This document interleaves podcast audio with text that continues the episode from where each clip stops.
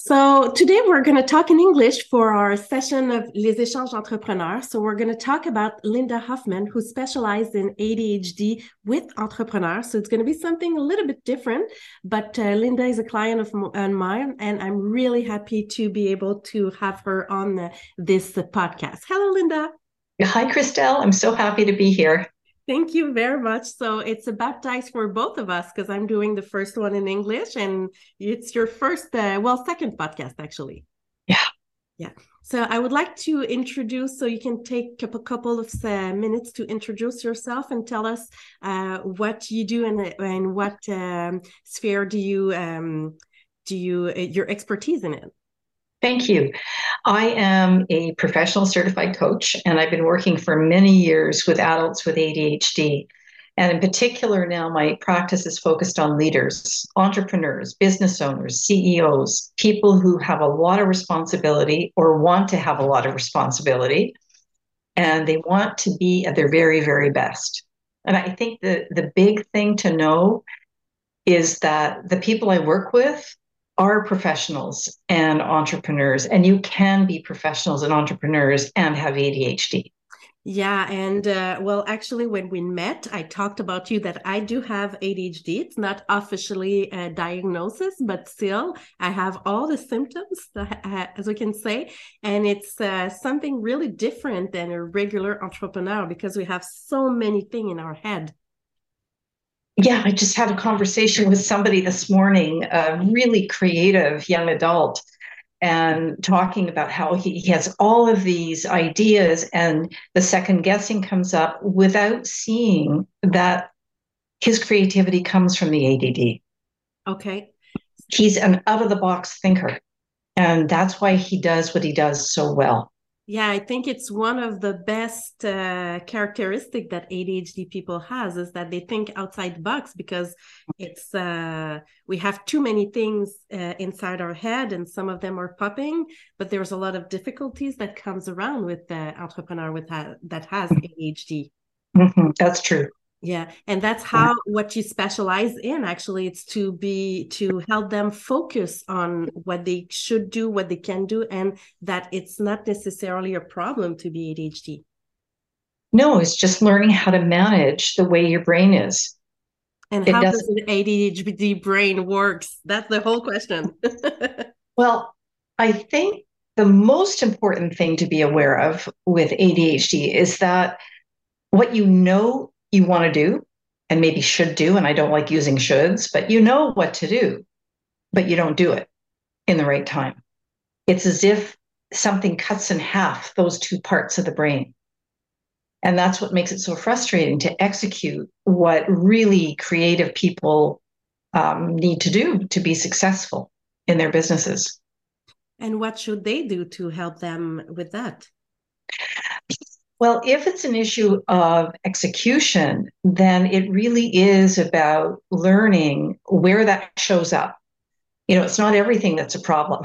You know, for example, I have um, or had a client a long time ago who owned a very large business and he had been doing really well, but by over focusing on details, he was exhausted. Okay. And so that was draining him. And so he was never executing on the big picture ideas that he really wanted to be doing. So that meant identifying where he needed to make changes so that he could pull out of the details and be more focused on the bigger picture for his business. So it really depends on the person. Okay. Some people are fantastic in the bigger picture. They've got visionary ideas and they have difficulty translating it to the people below them who don't have the same brain or people like this past client who are really focused on details. So you mean that he was focus- focusing on small details that didn't matter to the company, and he was wasting a lot of times, or uh, he was well, if they were important, but they were he was micromanaging. Okay, because he wanted to be the go-to person, and he ended up being the go-to person for absolutely everything. Okay. And then recognizing, well, I can't do that all. I really need to trust my employees to do what I've asked them to do, but they don't do it. So I I need to figure out how to do that. Okay. So, and you, can you tell us what he did after? It was cleaning up the things that were getting in his way. So, for example, he knew he needed to make staffing changes so that he did have staff that really did do and execute for him in the way that he needed them to do it. Okay.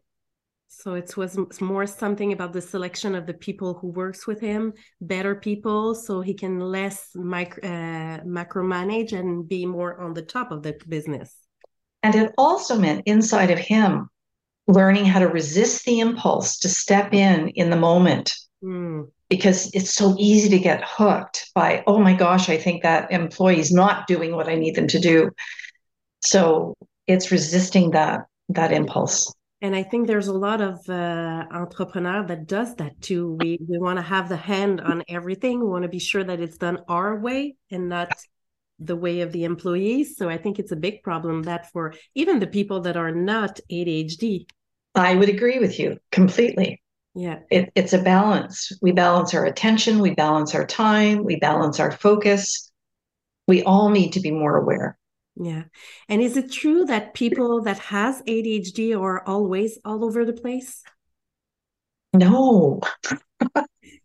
no, it's not a problem with focus. Okay. ADHD is a problem of knowing when to focus, okay. focusing at the right time. And when you are focused on something, people with ADHD can be incredibly well focused. So focused that they don't stop what they're doing in the moment to take a bigger uh, to take a look at the bigger picture and shift to what might be a more useful use of their time. Okay. So it's not a problem of focus. Okay. well, sometimes if I think about myself, I focus on something, I'm into it, and then there's like a noise, and I my focus is totally somewhere else. Now I hear everything around, and uh, I cannot concentrate anymore. So I'm like I, I have to be a multitask person. I cannot do one thing for yeah.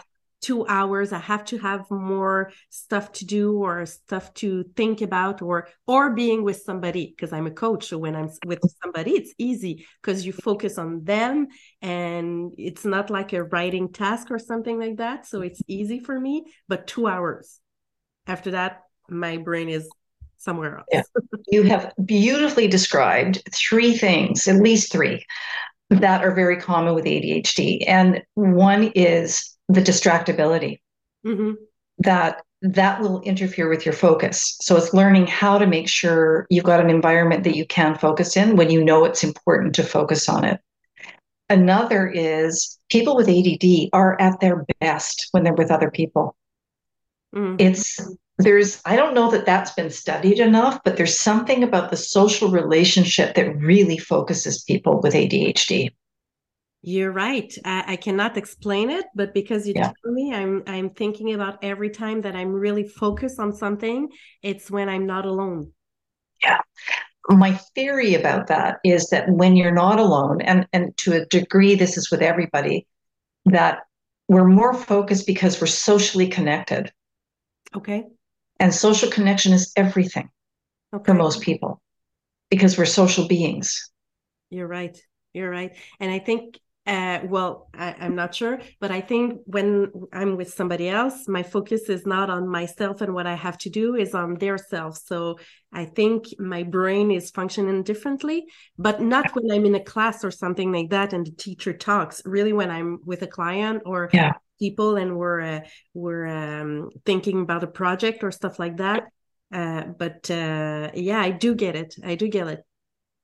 Yeah, you mentioned something else, and you mentioned something else there. Um, shoot, it's just going out of my head now. The teacher. Yeah, classrooms are a whole other thing. Oh, yeah. here it is. Focusing outside yourself mm-hmm. is easier than focusing inside.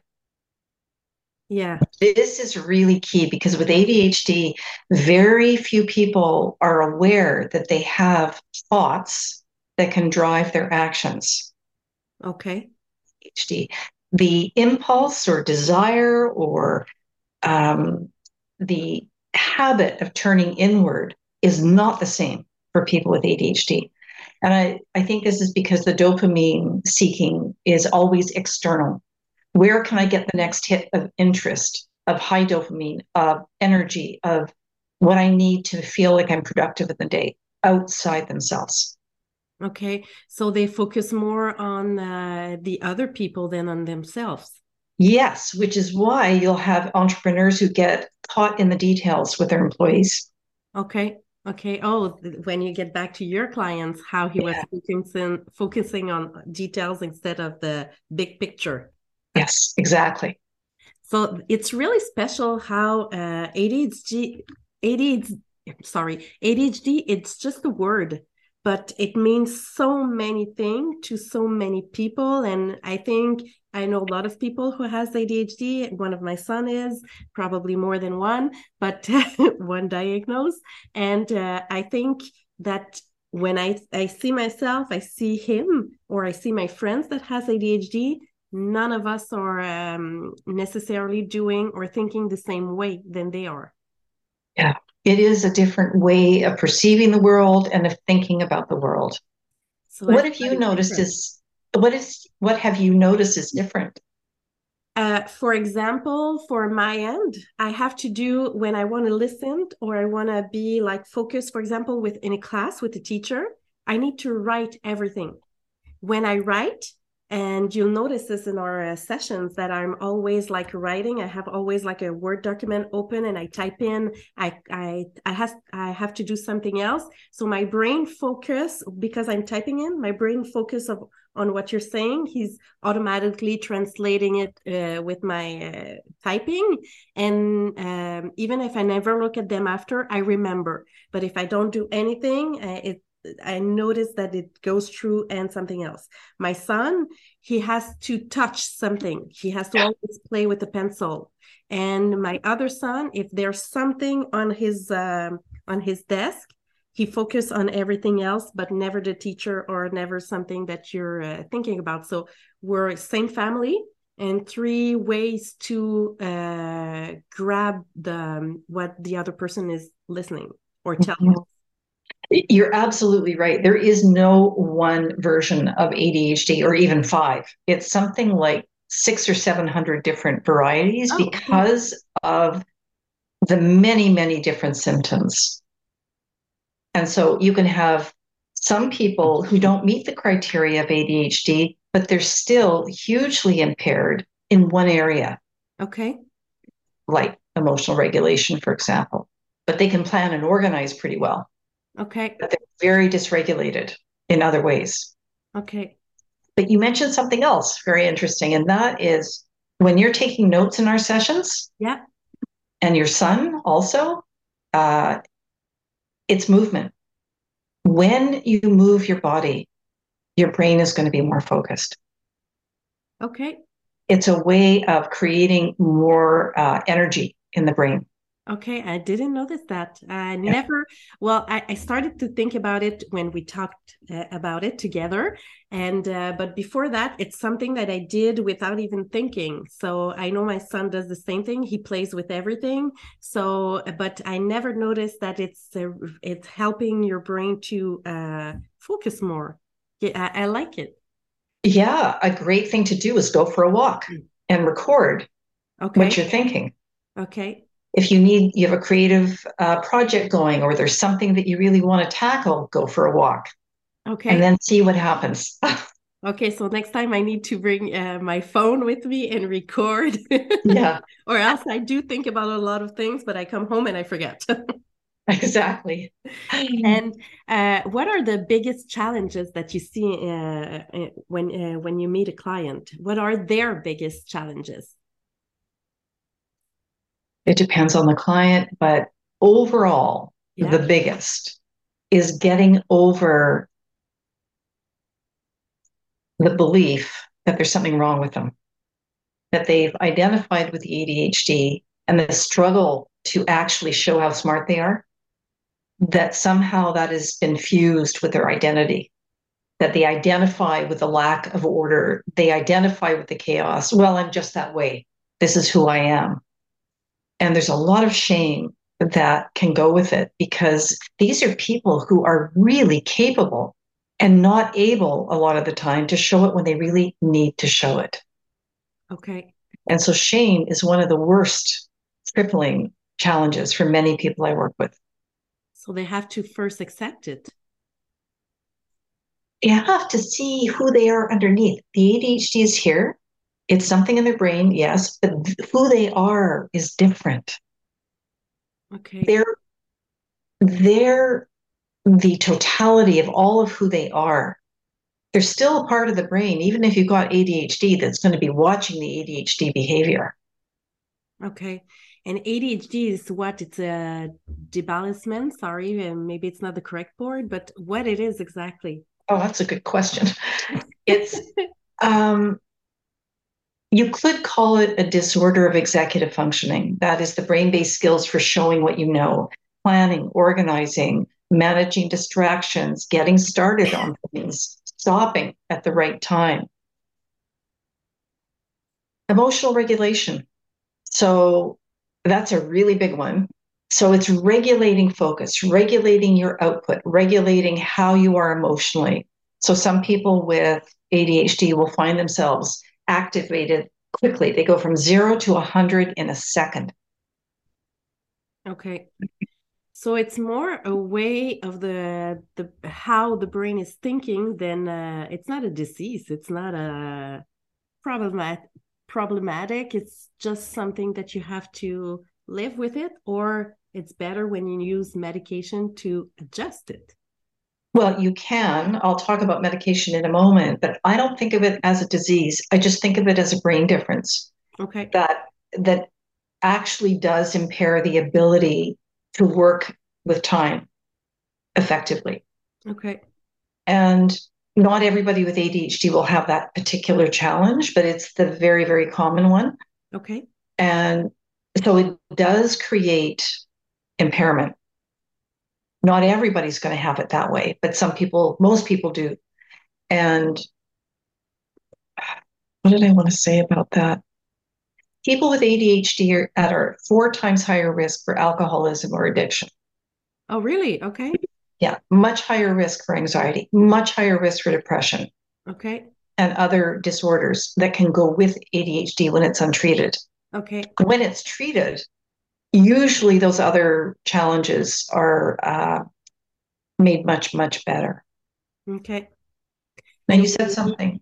And you mean uh, treated? Uh, I'm still the medication, or just treated like in a way you can control yourself?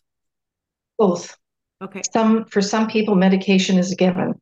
They try it and they notice, wow, it's like a light switch went off. And it just gives them enough mental energy to implement the strategies they learn in coaching. Okay. Other people choose not to do it and they just do the coaching. But either way, treatment is considered to be both. Okay. Okay and when what um, medication there's so many and i know you wrote an excellent article about that on your blog and uh, it's not something that everybody have to take but some of them it helps to be more focused it helps to be more uh, like you said like your brain is liberated but mm-hmm. uh, what's your point of view about that i've seen it reduce the suffering tremendously. And it's the individual's decision whether or not to do it. My opinion on that is get the facts before you make a choice about whether or not medication is right for you. Yeah. It's the fact is it's not addictive. A lot of people are scared of that medication because they think that it is, but it's not. It's one of the most studied classes of medications out there. So if you really want to give it a chance, do it. And if you're going to do that, you want to be prepared to go back again and again and again to your doctor as often as needed to make sure you've got the right dose and the right one for you. Because as you say, they're all very different. Yeah, and you don't want to become. Uh, some of them give, for example, if I take my son, uh, I noticed that one of them he was like a vegetable. Mm. So it wasn't working, and some of them he was just like totally normal but no appetite but totally normal and uh, the doses even if he's he was growing up we ke- we kept a small doses on him because he didn't like it when it, it we increased the dose, but it was still working. So his grades were up and uh, with even a small amount. So the doctor said, okay, we're going to continue on uh, this dose until you see like a, a real uh, big difference. So I think sometimes it's not it's not big drugs i don't know how you call that but big pills it's not necessarily a high dose that will function or just help you.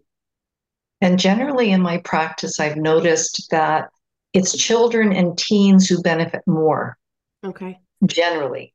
Um, and that is a big generalization. And i think the the reason for that would be that adults have more maturity more wherewithal to implement their strategies. Mm-hmm. and the brain is developed more but uh, for some adults, they absolutely need it. They're not functioning without it. And by functioning, I mean going to work. Yeah.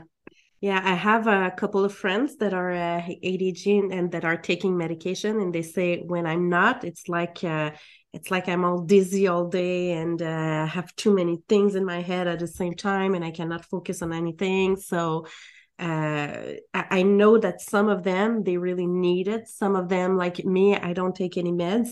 I think um, sometimes I would like to, but sometimes I, I, when I grew up, I, I um, I think I caught myself some. Uh, I don't know how to call it, but uh, I give myself some uh, tricks to help me to focus. For example, the things that I said when I write mm-hmm. Everything down, or I have my calendar with everything in it so I don't forget some stuff and I have a lot of reminders. So I think you're right. When we grow up, we have more uh, help or we know how to help ourselves.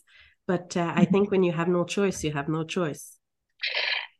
And I suspect that you were, there was something about you that you were able to become strategic. You were self aware enough to notice, hmm, if I don't write it down, that's not working for me. Hmm. And a lot of people with ADHD don't have that awareness. Okay. So- and that's where the medication comes in. So that the, when the focus is increased and they're better able to reflect on how they're working, they start noticing and learning about what does work.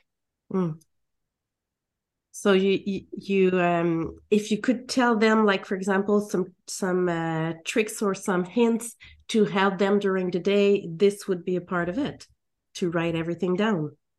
Sure. Eh, or find something to record what you're thinking. Because one of the big stressors for an entrepreneur mm-hmm. the amount of information you're holding in your head. That can create a lot of anxiety and in ADHD, the working memory, the memory that holds information while you're working with it, mm-hmm. doesn't function as well. So it's a bit like a sieve. It goes in and you're going to lose it. So your job is to find a place to put it somewhere reliably. Yeah, you're you're you're um, making me think about the working memory. Uh, you're right. We do think when we're entrepreneur that everything that or t- people are telling us we all remember so many details so many stuff but ne- not necessarily the good ones or not necessarily the one that we have to think about or discuss with somebody else. So i think uh, yeah you have to to be prepare prepare or to have some uh, some uh, something to write your ideas on or something uh, to record it so you won't forget anything Mm-hmm. Or interpret, interpret, inter. interpret, yeah. yeah. To give yourself time to think about it properly. Yeah. I had a I had a client once who um, this was a while ago, 10 years ago, maybe, before it was routine for students to have laptops okay. in university. And when he got his, it was like he he didn't go anywhere without it. Okay it was like his hard drive for his brain. Everything went in there. He had a system, it was organized, but nothing did not go in there. It reduced his anxiety oh, by about 80%, and his functionality went up by the same. Okay. So, and what about people that are saying, oh, my head is so everywhere, so I cannot write down what I'm thinking about? Then they need to pause. they need to pause that tells me that they haven't actually paused. Okay. Often when that's happening, they're trying to do it on the fly Yeah. or they get it perfectly the first time it comes out. You just want to get it all out. There's no right way. There's no, yeah. You have to find your way to help Yeah. you, or else you're always going to be somewhere, eh, everywhere at the same time. Mm-hmm. That's right. And what are the best accomplishment of your clients when they finish with you?